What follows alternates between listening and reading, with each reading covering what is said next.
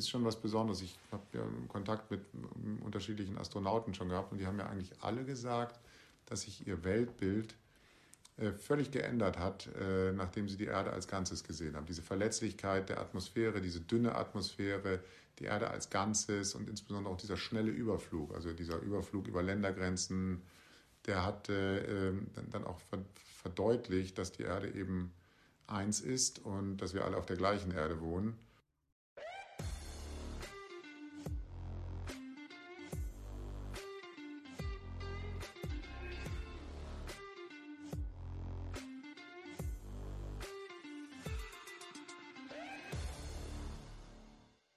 Diese Folge wird präsentiert von Florian Wellmann Immobilien, Ihr kompetenter Partner in Bremen, Hamburg, Oldenburg und Hannover für Wohn-, Gewerbe- und Anlageimmobilien. Florian Wellmann, Immobilienverkauf einfach gemacht.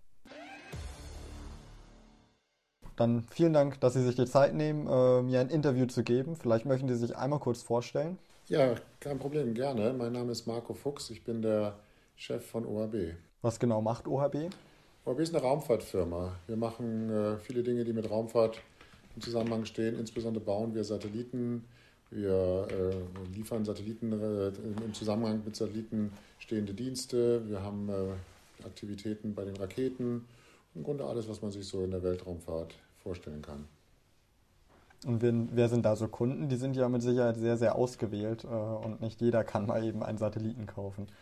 Ja, das ist eine relativ breite äh, Palette von Kunden. Also es fängt an bei äh, Raumfahrtagenturen natürlich, äh, der deutschen Raumfahrtagentur, europäische, die Raumfahrtagenturen in den Ländern, in denen wir sonst noch tätig sind, Italien, Schweden, Belgien, andere Länder in Europa, aber auch andere öffentliche Kunden, wie zum Beispiel die Europäische Union, wie zum Beispiel auch zum Teil kommerzielle Organisationen, die sich äh, ähm, sozusagen für Raumfahrt interessieren und Satellitendienste anbieten. Insofern haben wir Jetzt nicht gerade eine große Kundenanzahl, aber doch, ich würde sagen, einige Dutzend Organisationen und Firmen, die mit uns regelmäßig eigentlich äh, Geschäfte machen. Und Sie haben eine große Kundenanzahl. Was sind da so die Größen? Sind eher Regierungen, die, die äh, am meisten in die Raumfahrt investieren oder äh, ist das auch unterschiedlich? Es ist schon eher so, dass ähm, die überwiegende Anzahl eher irgendwie auf die eine oder andere Art und Weise im Zusammenhang mit ähm, sozusagen öffentlichen Interessen stehen. Das heißt, es ist schon so, ob das jetzt Umweltsatelliten sind, ob das jetzt äh, sozusagen Erdbeobachtungssatelliten sind für, für Klima oder Sicherheit. Das sind eher öffentliche Organisationen, staatliche Organisationen, ja.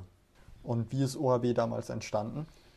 OHB ist im Grunde vor 40 Jahren knapp entstanden als, äh, ja, wie soll ich mal sagen, als äh, Start-up meiner Mutter. Also OHB ist eine Firma, die gegründet wurde, als ich äh, vor 40 Jahren Abitur gemacht habe und dann äh, aus Bremen weggezogen bin zum, für mein Studium äh, in Berlin. Und da hat meine Mutter mit Anfang 40 gesagt, Mensch, jetzt muss ich doch noch was anderes machen. Ähm, meine Schwester war schon zwei Jahre vorher zum Studium weggezogen und äh, hat dann eher zufällig ähm, diese Firma übernommen. Und dann ein paar Jahre später äh, kam mein Vater dazu. Dann haben meine Eltern sich um Raumfahrt gekümmert. Ja, und ich bin jetzt seit 1995, also auch schon 25 Jahre hier und äh, führe das fort. Und, und, wir sind über die letzten Jahrzehnte führendes Raumfahrtunternehmen in Deutschland und in Europa geworden. Und wie kam man so auf die Idee? Das ist ja, klingt ja jetzt erstmal äh, ziemlich verrückt, irgendwas mit äh, dem Weltraum, mit Satelliten und äh, Raketen zu tun, zu machen und zu gründen, oder? Der Grund äh, lag darin, dass mein Vater in der Raumfahrt tätig war. Also es war schon so die Orientierung dann auf die Raumfahrt kam schon äh, von meinem Vater, der zu der Zeit tätig war bei, bei dem Vorläuferunternehmen, was, was heute äh, Airbus Defence und Space Bremen ist. Das hieß damals Erno, Entwicklungsring Nord, und da war er sozusagen in der Gründungsgeneration, Gründergeneration mit dabei, als einer der, der Angestellten oder führenden Angestellten, die äh, halt die Firma mit aufgebaut haben und hat dann Mitte der 80er ähm, den Sprung in die Selbstständigkeit dann auch mit meiner Mutter zusammen oder meiner Mutter folgend äh, gewagt. Und ja, dann fingen wir so in ganz kleinen Verhältnissen mit fünf Personen an und haben uns so langsam hochgearbeitet. Und wie gesagt, dann äh, zehn Jahre später, nach, nach, zehn Jahre nach meinem Vater, 95 bin ich dann dazu gekommen und das sind jetzt die letzten 25 Jahre dann, die wir jetzt Raumfahrt machen. Gehört Ihnen denn OHB auch noch oder? Äh hat sich das verändert in den letzten Jahren? Mehrheitlich schon. Also OAB gehört äh, zu gut 70 Prozent äh, der Familie Fuchs. Ähm, und ich bin da der Mehrheitsaktionär. Meine Mutter und meine Schwester sind auch beteiligt. Und die restlichen rund 30 Prozent sind an der Börse in Frankfurt notiert als sozusagen sogenannter Free Float, als freie Aktien, die halt in, ja, wie gesagt, in unterschiedlichen Händen liegen. Was ist denn Ihre Aufgabe als CEO von OHB?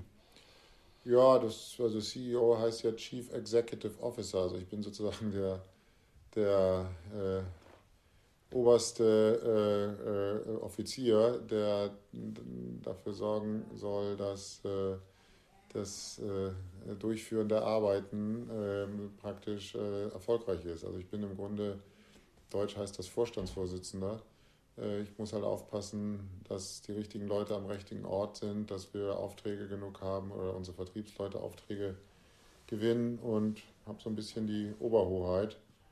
Und ja, es hat verschiedene Aspekte, aber der, der wesentliche Aspekt äh, von, von einem Vorstandsvorsitzenden ist schon irgendwo aufzupassen, dass man gute Leute hat, die die richtige Arbeit machen und dass die Firma sozusagen am Monatsende immer die Gehälter zahlen kann gute Leute, wie findet man die denn? Tja, da gibt es unterschiedliche Dinge. Es ist natürlich der erste Punkt, ist, dass man eben auch spannende Jobs haben muss. Also ich glaube, es ist wichtig, dass man was tut, was die Leute interessiert. Das ist, glaube ich, erstmal die Basis für Raumfahrt. Es gibt halt bei uns viele Menschen, die sich wirklich für Raumfahrt interessieren. Ähm, zweiter Punkt ist, dass man eben Menschen auch die Perspektive geben muss, dass es ein Job ist, der auch äh, langfristig äh, eine gute Grundlage hat ist eben, um sich selber und seine Familie wirtschaftlich äh, äh, sozusagen zu versorgen. Das heißt, eine, eine attraktive Perspektive, gute Gehälter und natürlich auch eine langfristige Perspektive hinsichtlich der Nützlichkeit des Ganzen. Und das Dritte ist dann, dass man auch äh, ähm, halt das äh, rüberbringen muss. Das heißt, man muss sich schon auch kümmern, man muss eine Personalabteilung haben äh, und auch eine gewisse, so, wie soll ich mal sagen, Aufmerksamkeit erregen, dass die guten Leute auch gerne zu einem kommen vielleicht das Letzte dann noch, man muss dann auch eine Infrastruktur haben, wo die Leute halt gerne arbeiten. Und wenn es dann noch ganz toll ist, muss man auch noch in einer Stadt sein, wo äh, sozusagen ähm, Potenzialträger auch gerne leben und äh, wo auch Raumfahrtingenieure gerne herziehen und, und hier dann eben ähm, praktisch ihr Leben verbringen. Ist Bremen so eine Stadt? Ja, für Raumfahrt ist Bremen sicher so eine Stadt. Also Bremen ist ein schon traditioneller, sehr erfolgreicher Raumfahrtcluster. Hier gibt es viele Raumfahrtfirmen, hier gibt es viele Raumfahrt, auch Institute. Insofern ist Bremen sicherlich äh, die Stadt in Deutschland, in der die Raumfahrtindustrie äh, am exponiertesten ist. Und kommen die Leute dann eher auf Sie zu und sagen, wir möchten äh, bei Ihnen mithelfen, mitarbeiten oder suchen Sie speziell Leute? Äh, oder wie ist das ganz verschieden? Wie, wie sieht das bei Ihnen aus, wenn Sie neue Leute gewinnen? Beides. Es ist schon ganz verschieden. Also es ist schon so, dass wir immer auch ganz gezielt den einen oder anderen äh, suchen. Da gibt es also immer auch äh, Vakanzen, wo wir sagen, wir brauchen das und das und das äh, Anforderungsprofil. Ähm, darüber hinaus gibt es durchaus auch Bewerbungen, die einfach von sich aus auf uns zukommen. Immer wieder, dass Menschen einfach ähm, an uns herantreten mit, mit, wie gesagt, ihrem Lebenslauf und sagen, ich hätte, ich hätte gerne einen Job. Und wie erfolgreich ist sowas bei Ihnen? Ich weiß gar nicht jetzt prozentual. Also es gibt äh, schon viele Bewerbungen. Äh, es gibt auch viele sozusagen unsolicited äh, Bewerbungen, wo sich Leute einfach ohne, Aus, also ohne Anforderung bei uns äh, äh, halt einfach bewerben. Das hängt dann einfach davon ab, wie es passt. Wenn es äh, zu den gesuchten Tätigkeiten gehört, ja. Es gibt natürlich auch durchaus wahrscheinlich eine ganze Menge von Bewerbungen, die äh, dann nicht erfolgreich sind. Aber das kann ich jetzt statistisch gar nicht so ganz genau einschätzen, wie viele das eigentlich sind. Sie haben ja eben schon gesagt, dass es wichtig ist, ein gutes Arbeitsumfeld für alle Mitarbeiter zu schaffen. Äh, wie macht ORB das oder was unterscheidet Sie da von anderen Unternehmen? Ich glaube, das Erste, was beim Arbeitsumfeld äh, wichtig ist, sind die Kollegen. Das heißt, man muss eben ein Team haben, wo ähm, neue Mitarbeiter, insbesondere junge Mitarbeiter, gerne arbeiten das ist das A und O. Das Zweite ist, man muss eine Arbeit äh, äh, machen, die man äh, selber als erfüllend oder als interessant empfindet. Und das heißt also Projektaufgaben oder Entwicklungsaufgaben oder auch Bau, Bauen und Testen von Satelliten zum Beispiel, wo man Spaß dran hat. Das dritte ist sicherlich auch ganz konkret die Frage, wie ist die Vergütung, was ist also mein Gehalt? Ja, bis hin zu der Frage, habe ich ein schönes Büro und äh, äh habe ich einen schönen Blick aus dem Fenster und habe ich eigentlich auch einen ganz guten Arbeitsweg, der akzeptabel ist. Das heißt, ist die, ist die Lage der Firma am Ort, an einem Ort, äh, wo die äh, Mitarbeiter auch gut hinkommen und gut wegkommen. Also es gibt eine ganze Reihe von Dingen, die ähm, erfahrungsgemäß für Mitarbeiter äh, als Kriterium äh, entscheidend sind bei der Frage, ist das jetzt ein guter Job oder nicht. Und das können Sie alles bieten? Ja, ist die Frage. also ich glaube, dass äh, äh, subjektiv der eine oder andere Mitarbeiter äh, äh, dann da auch nuanciert unterschiedlich drauf schaut, aber im Prinzip glauben wir schon, dass wir das alles bieten äh, können. Muss man ja irgendwie auch, weil wenn man beispielsweise langweilige Arbeit hätte, würden die Leute nicht gerne äh, bei einem arbeiten. Und wenn man schlechte Gehälter zahlt, dann arbeiten sie auch nicht lange bei einem. Und ja, wenn das Büro nicht hübsch ist, äh, vielleicht schon eine Weile, aber, aber nicht, wenn man äh, keinen vernünftigen Arbeitsplatz hat. Sie haben ja fast 2800 Mitarbeiterinnen und Mitarbeiter im Moment. Wie viele kennen Sie denn selbst persönlich von denen? Ich weiß gar nicht so genau. Ich würde sagen, vom Namen äh, und vom Gesicht, wenn man das mal beides zusammenzählt, also Leute, die ich erkennen würde und beides zusammenbringen würde, würde ich vielleicht sagen, ja, wenn es vielleicht 1000 sind. Also ich kenne hier in Bremen schon viele und an den anderen Standorten halt, äh, ja, im Grunde halt die, die länger da sind. Also ich würde schon sagen, dass ich ähm, einen erheblichen Teil der, der, der Kolleginnen und Kollegen auch namentlich zuordnen kann. Doch bin halt auch viel hier. Und macht das auch einen guten äh, Geschäftsführer, Vorstandsvorsitzenden, CEO, macht das da auch einen guten in diesem Bereich aus? Ja, ich glaube schon. Also ich glaube, dass die Leute das schon besser finden, bei einer Firma zu arbeiten, wo sie eben auch als Person, als Individuum erkannt werden. Und äh, letztlich ist es äh, das gesamte Paket natürlich, aber in der Summe der Dinge äh, spielt, glaube ich, schon diese ähm, persönliche Note dann auch eine Rolle. Ja, ja, glaube ich schon. Die Raumfahrt ist ja aktuell äh, eigentlich fast komplett ein B2B-Geschäft. Äh, kann man sich vorstellen, dass es irgendwann auch äh, zum B2C-Geschäft wird? Also dass äh, praktisch jeder, äh, der genug Geld hat, zum Beispiel in den Raum, Raum äh, in den das All fliegen kann? Das glaube ich nicht. Also ich glaube, dass die physikalische Barriere Erde, Weltraum einfach groß ist. Das liegt einfach an, an dem Aufwand, an dem energetischen Aufwand, den man betreiben muss, um die Erde sicher zu verlassen und auch wieder sicher zurückzukommen. Äh, das wird also nie so sein, dass das eine Busfahrt wird. Und Satelliten sind letztendlich auch technische Geräte, die sehr, sehr aufwendig konstruiert sein müssen, damit sie halt erstens äh, äh, den Start gut überstehen und zweitens, damit sie dann natürlich auch oben äh, dauerhaft funktionieren. Die haben ja alle, alle einen Nutzen, ja, alle einen Zweck.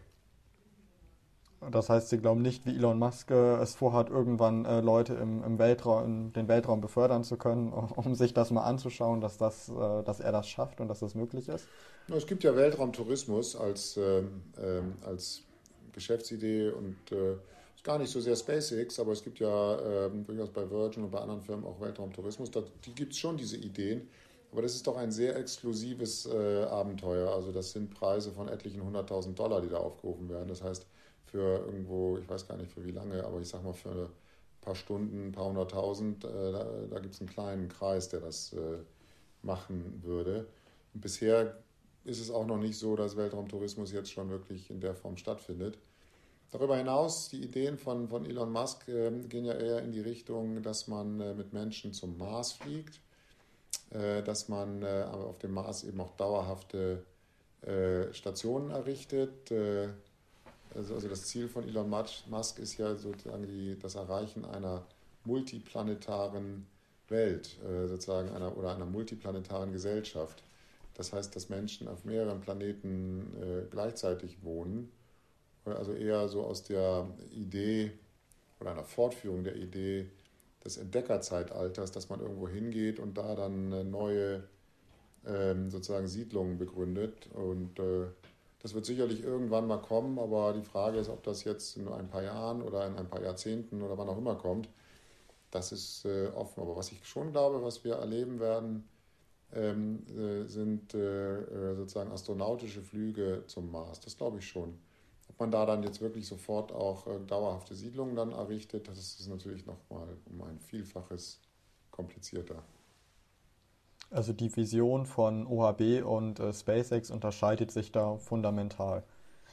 Was heißt fundamental? Das ist also ein schöner äh, Gedanke und auch ein schöner Ausblick, dass man, wie gesagt, dieses äh, multiplanetare äh, menschliche Leben ermöglicht. Ähm, und äh, äh, natürlich ist das etwas, was wir auch gut finden. Also insofern ist es kein, kein fundamentaler Unterschied. es ist nur so, dass das jetzt bei uns nicht sozusagen äh, äh, handlungsleitend ist. Wir wollen Raumfahrt für die Erde machen. Wir wollen, dass Raumfahrt Nutzen stiftet auf der Erde. Wir wollen, dass äh, ähm, sozusagen ähm, Überwachungssatelliten sicherstellen, dass die Klimakatastrophe abgewandt werden kann. Wir wollen sicherstellen, dass Umweltsatelliten es ermöglichen, dass man Umwelt sozusagen beeinträchtiger ganz genau zuordnen kann. Wir wollen sicherstellen, dass die Wettersatelliten so, so genau sind, dass man wirklich auch Nutzen stiftet durch noch genauere, noch großflächigere und, und äh, langfristiger in die Zukunft schauende Wetterprognosen. Telekommunikation, Navigation, das sind eigentlich eher so die Dinge, die wir wichtig finden. Die Idee, die Welt zu verlassen, ähm, gehört immer auch zur Raumfahrt. Also natürlich ist die große Schöpfungsstunde der Raumfahrt für viele und letztlich auch für mich natürlich äh, das Apollo-Programm gewesen mit der Idee, Menschen zum Mars, äh, zum Mars nicht, Menschen zum Mond zu bringen und äh, heile wieder zurückzukommen. Ähm, aber ich glaube, dass der größte Teil der Raumfahrt schon ähm, praktisch dem Ziel auch nützlich und auch äh, die, die, Lebensverhältnisse verbessernd auf der Erde äh, sein sollte. Darum geht es letztendlich, jedenfalls bei OAB. Und ist äh, SpaceX dann da so ein Exot unter den äh, Raumfahrtunternehmen? Ich glaube, SpaceX ist eher ein Vorreiter. Also ich glaube, SpaceX hat äh, das ganze Raketengeschäft äh, geändert. Äh, ist mit Abstand äh, die erfolgreichste äh, Raketenfirma derzeit. eindeutige Marktführerschaft, kann man nicht anders sagen. und insofern macht das auch keinen Unterschied, ob man jetzt sozusagen die Raketenwelt aufrollt, um zum Mars zu fliegen oder ob man die Raketenwelt aufrollt, um die beste Raketen zu bauen klar ist, dass es denen jedenfalls gut gelungen ist, das zu erreichen. Kennen Sie denn Elon Musk persönlich? Ja, ja, ja. Ähm, früher hab, haben wir häufiger äh, uns gelegentlich mal getroffen, ähm, aber äh, das ist jetzt schon etliche Jahre her. Ich habe jetzt schon seit vielen Jahren eigentlich eher den Kontakt bei SpaceX mit äh, der Präsidentin der Gwynne Shotwell. Und äh, in den frühen Jahren von SpaceX, äh, Anfang der 2000er Jahre, da hatten wir durchaus auch Kontakte. Äh, unsere Beteiligungsfirma Orbcom war der erste kommerzielle Kunde auch von SpaceX und äh, insofern verfolgen wir schon lange den Erfolgsweg von SpaceX und ich kann nur sagen, das ist auch wirklich beeindruckend.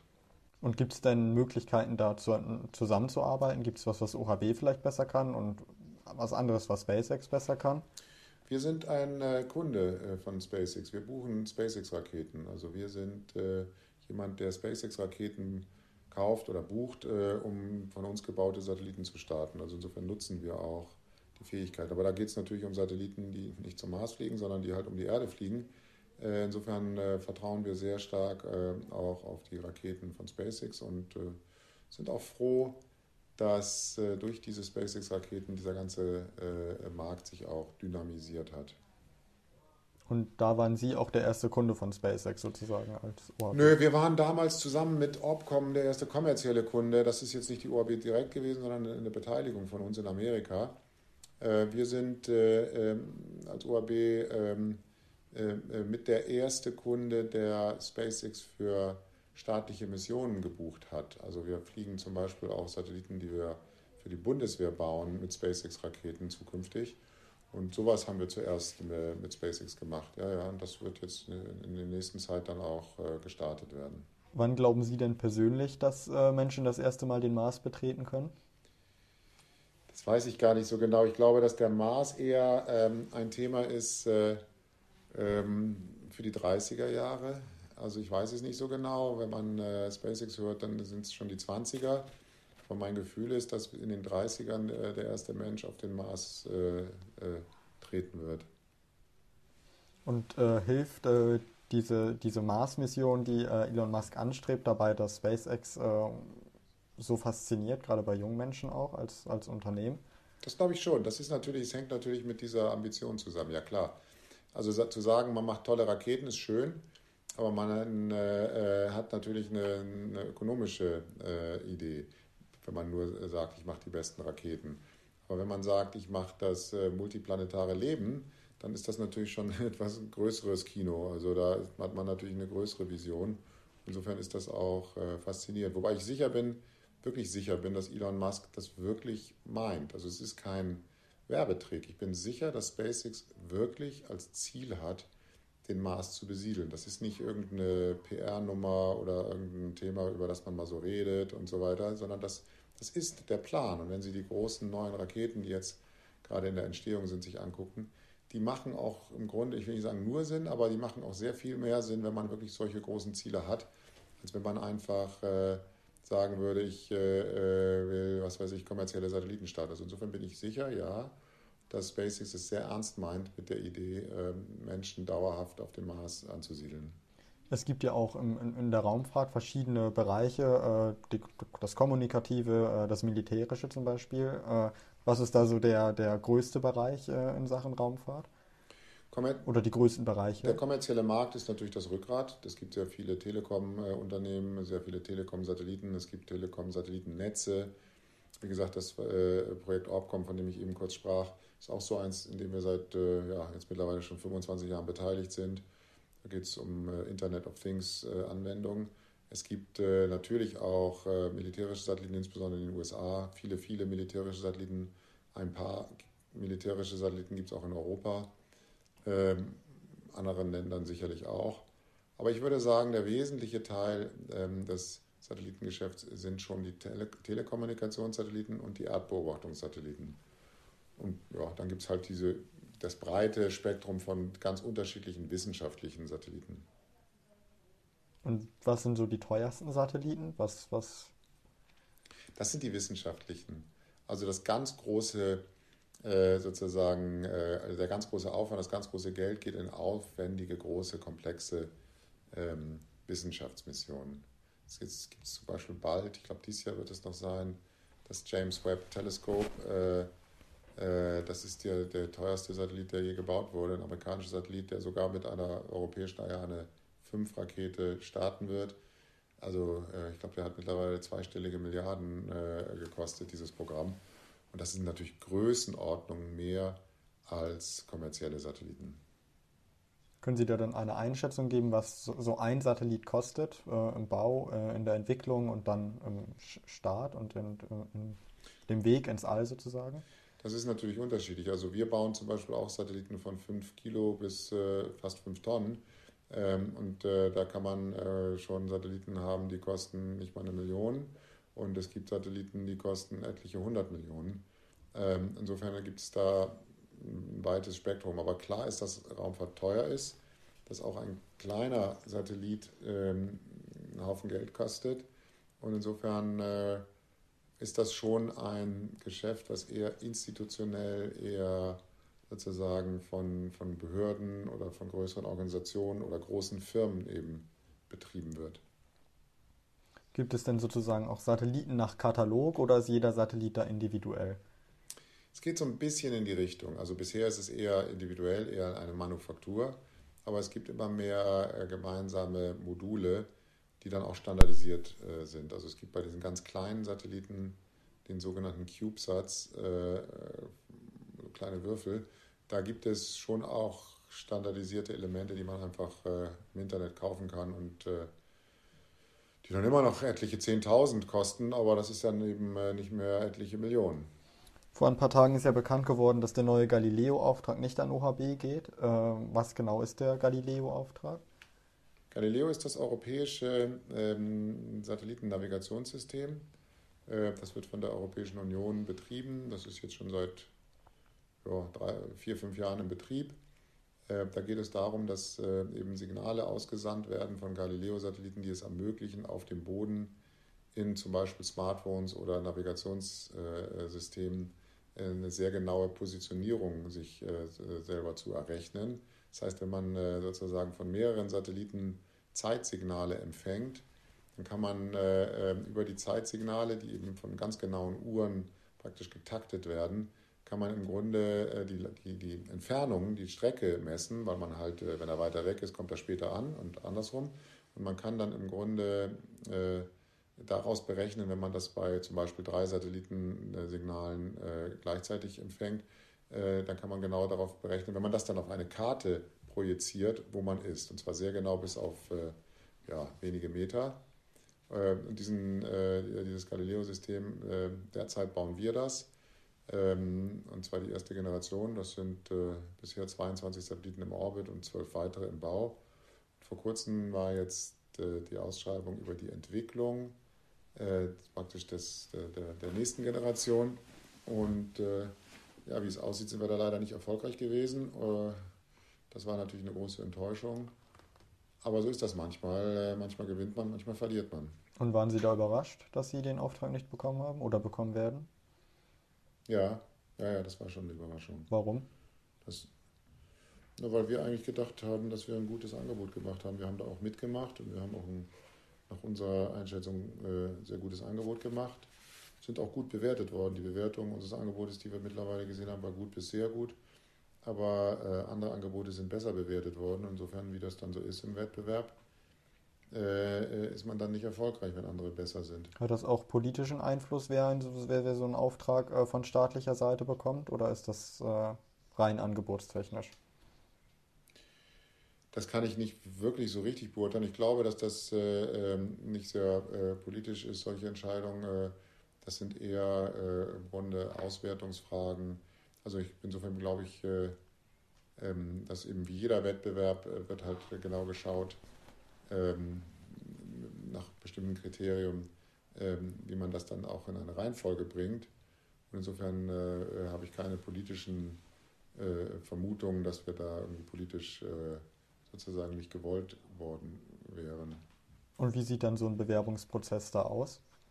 Wie läuft das ab? Das geht über lange Zeit. Da gibt es Studien vorher, da gibt es äh, verschiedene Runden von, äh, von Angebotserstellung und am Ende gibt es ein sogenanntes Best and Final Offer.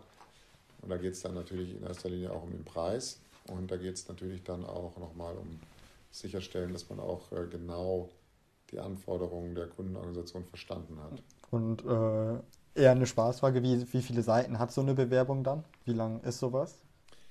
Ja, das waren, glaube ich, schon mehr als 1000 Seiten schon, ja. Also das waren Kartons voller, voller Ordner. Also ja, ich weiß nicht genau wie viel, aber sicherlich eine vierstellige Summe von Seiten. Und was kostet alleine die Ausarbeitung eines solchen großen Angebotes? Das ist auch proportional natürlich zu, dem, äh, zu der Größe des, äh, des, des Projektes. Aber wir rechnen sowas ja immer in Ingenieursstunden und da fließen viele tausend Ingenieursstunden rein. Also das sind schon auch Millionenbeträge, die so ein Angebotsprozess dann letztlich kostet. Und was macht eigentlich genau den militärischen Bereich in der Raumfahrt aus? Das Hauptbereich im Militär ist das Beobachten. Also die Besonderheit des Weltraums ist ja, dass man überall hinschauen kann. Man ist weltweit. Man hat ohne ähm, sozusagen, äh, dass äh, die beobachteten äh, anderen es mitbekommen, hat man eben aus dem äh, Weltraum die Perspektive, dass man auch hinschauen kann, wo man nicht hinkommen kann. Und das ist eigentlich so der wesentliche Punkt, dass man halt, äh, also Länder, die sich ähm, militärische Satelliten leisten, machen das in der Regel für die Beobachtung oder halt für die Kommunikation, dass es eigenständige militärische äh, Telekommunikationssatelliten gibt, um, um militärische Funkverkehre zu transportieren. Ist denn da ein Szenario realistisch, wo es sogenannte Weltraumkriege irgendwann gibt?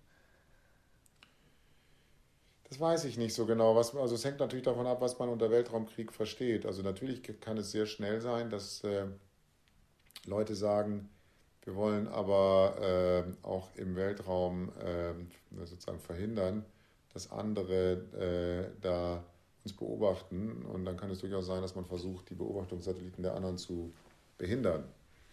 Aber wenn man unter Krieg versteht, dass da irgendwelche Menschen gegeneinander kämpfen, das ist ja nicht so. Die Menschen sind ja nicht im Weltraum, sondern es sind eher im Weltraum eben Satelliten und dass man da versucht, vielleicht sich zu stören, zum Teil auch vielleicht vom Boden aus äh, die Satelliten der anderen zu stören. Solche Dinge kann es schon geben, ja. Und welchen Einfluss hatte da die äh, Corona-Pandemie auf Ihr Geschäft? Ja, das war natürlich auch ein Ärgernis. Also die Corona-Pandemie ist natürlich, was heißt ein Ärgernis? Es ist natürlich eine, eine lästige, ähm, unangenehme Situation, dass wir alle letztlich davon betroffen sind, äh, was die Pandemie so mit den Menschen und der Gesellschaft macht. Und ähm, natürlich liegt der äh, Hauptpunkt darin, dass halt Kontakte sehr stark eingeschränkt sind, dass viele Menschen äh, auch gar nicht mehr reisen können, gar nicht mehr ähm, gemeinsame Dinge zusammen machen können. Man hat doch ein hohes Maß an äh, Kontaktbeschränkungen.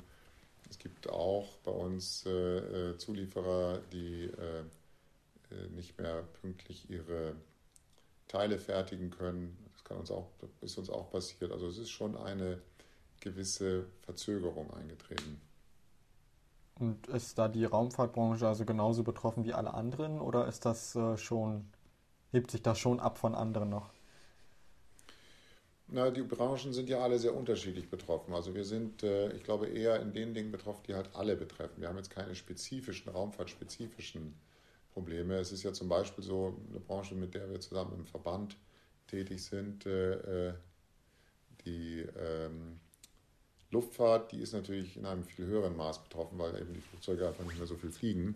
Aber die Raumfahrt ist natürlich jetzt nicht auf der Nachfrageseite, sondern eher auf der Execution betroffen. Und wie, wie, wie sieht das dann aus? Zum Beispiel auf der Raumstation müssen dann da auch Masken getragen werden oder ist das äh, im Weltraum dann sozusagen doch ein Stück anders noch als auf der Erde?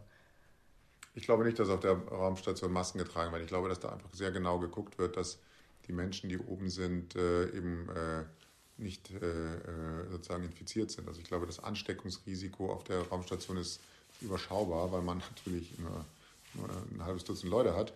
Ähm, und bin sicher, dass ähm, Astronauten und Astronautinnen, die da hochstarten, natürlich ziemlich stringente Quarantäne-Dinge haben. Aber das hat man auf der Raumstation schon immer. Da fliegt auch keiner hoch, der irgendwie eine Grippe hat, weil man auch da Quarantänemaßnahmen hat. Man will da einfach keine Krankheiten haben. Okay. Und können Sie denn verstehen, dass es Leute gibt, die sagen, Raumfahrt ist teuer und äh, in Zeiten von Corona sind das überflüssige Ausgaben? Ja, na klar. Also das ist natürlich so, dass Ausgaben immer äh, irgendwie im Wettbewerb zueinander stehen. Und die einen haben natürlich eher ein Interesse, dass das Geld hierfür ausgegeben wird und die anderen dafür. Ähm, ich glaube, dass das äh, für die nützliche Raumfahrt, wie gesagt, für Wetter, für Klima, ähm, für äh, Umweltdaten, äh, aber auch äh, für Telekommunikation und ich glaube auch für Navigation nicht gilt. Ich glaube, dass das sehr äh, nützliche Infrastrukturen sind. Aber natürlich kann man sich die Frage stellen, warum muss man Geld ausgeben, damit Menschen zum Mars fliegen? Das ist natürlich eine ideelle Frage und da kann man unterschiedlicher Meinung sein, ja.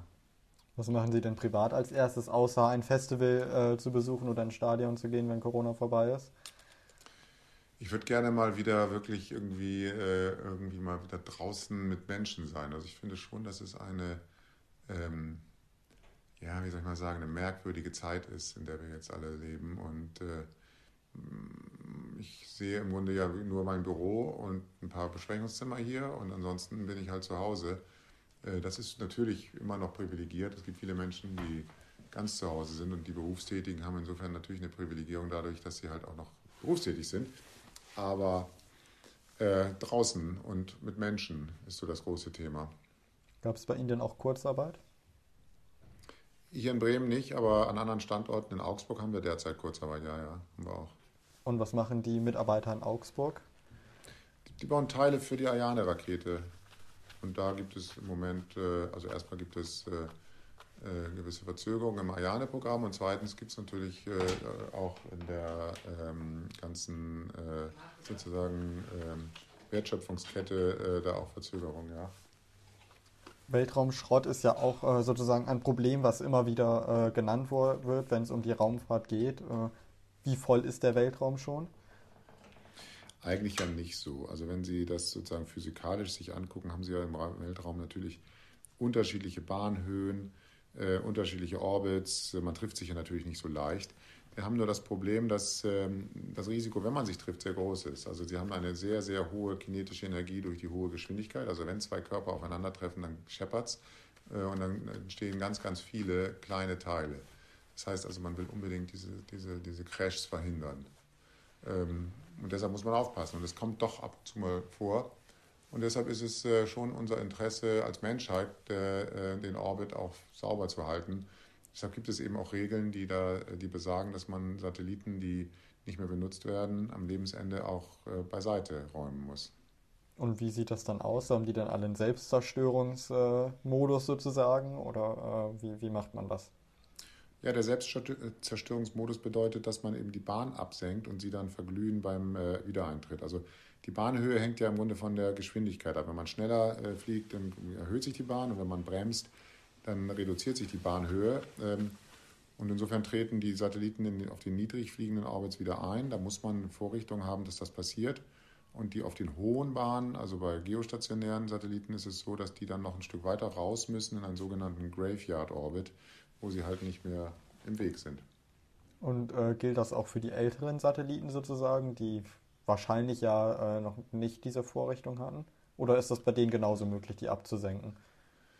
Nee, da hat man zum Teil noch alte, wo das problematisch ist. Diese Regeln sind jetzt auch schon eine Weile in äh, Kraft, aber es gibt durchaus auch noch Satelliten, die noch äh, gebaut worden sind äh, unter dem alten Regime. Also man hat jetzt in die Zukunft eigentlich eher die Gewissheit. Und es ist so, dass sich die, die die bedeutenden raumfahrenden Länder auch alle dran halten.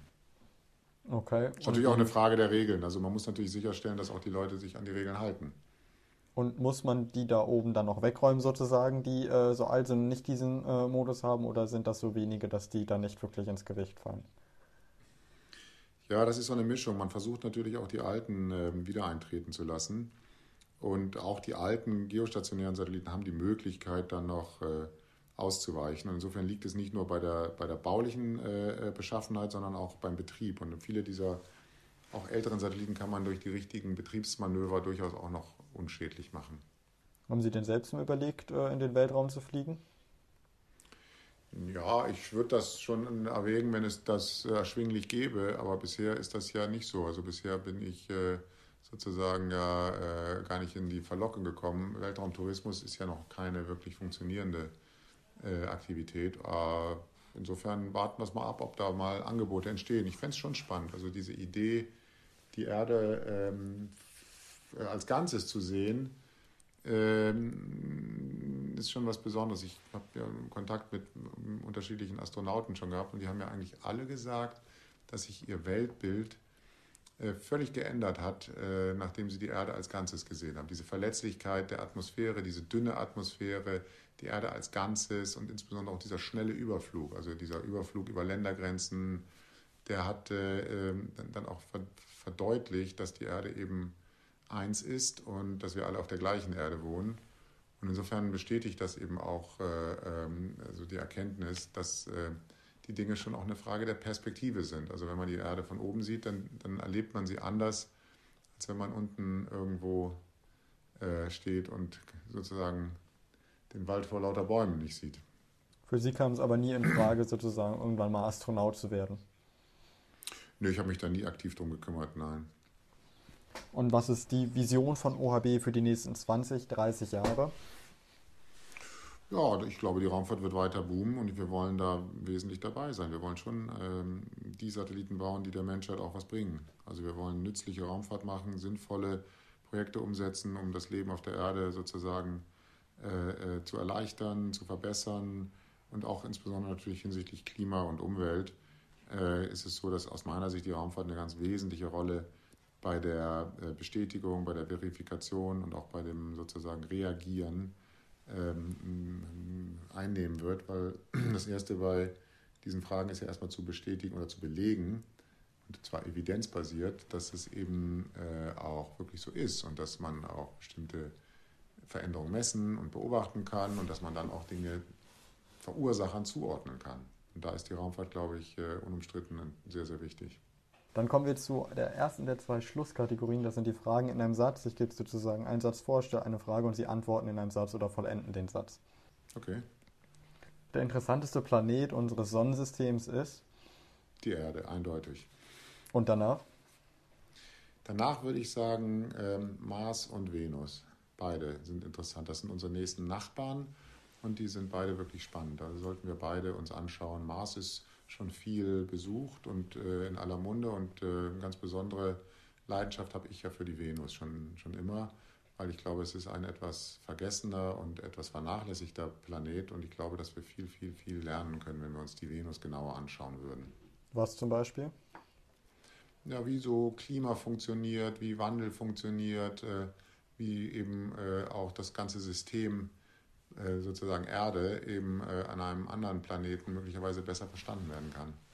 Gibt es denn eine Unternehmerin oder einen Unternehmer, den Sie gerne mal treffen würden?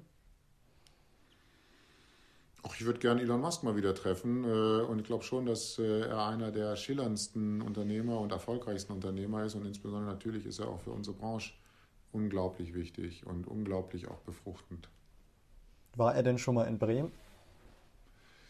Ähm, ganz am Anfang, 2003, bei dem Kongress ähm, äh, IAC 2003, äh, da ist SpaceX das erste Mal in die Öffentlichkeit gegangen.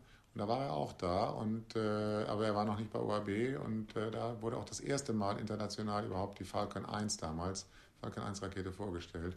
Aber nein, er war noch nie Gast von OAB. Dann könnte das ja vielleicht irgendwann noch kommen. Dann das beste Festival ist? Sie meinen Musik? Ich weiß es nicht. Ich äh, bin mir gar nicht mehr so sicher, ob wir nach Corona noch so viele Festivals haben werden. Aber doch, es gibt äh, viele verschiedene Festivals. Also ich bin äh, in den letzten Jahren immer mal wieder nach Wacken gefahren. Das hat mir gut gefallen. Mein wichtigstes Arbeitsgerät ist? Ich glaube, mittlerweile ist mein wichtigstes Arbeitsgerät schon auch äh, iPhone und iPad irgendwie, glaube ich. Und davon das Wichtigste? Das iPad eher oder das iPhone? Ich glaube, das iPhone ist wichtiger. Okay. Dann zur zweiten Schlusskategorie. Das sind vier Entweder-Oder-Fragen. Ich gebe zwei Möglichkeiten. Sie müssen sich zwischen einer entscheiden. Fußball oder Musik? Musik, da macht man selber mit. Okay, dann Weserstadion oder Festival? Auch da würde ich jetzt sagen Weserstadion, das ist häufiger. Okay, nur weil es häufiger ist äh, oder äh, hat das noch andere Gründe?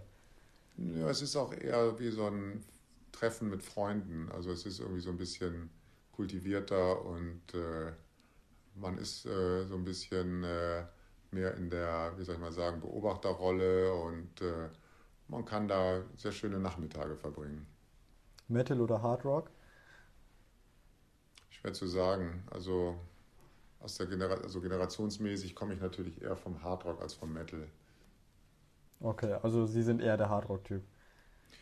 Ja, das ist so die Sozialisierung. Man nimmt ja dann immer das auf, was man in jungen Jahren aufnimmt, das behält man dann sein Leben lang. Und bin, ich bin sozialisiert sozusagen in der Musik der 70er Jahre.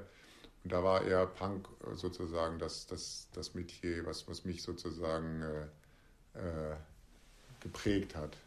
Okay.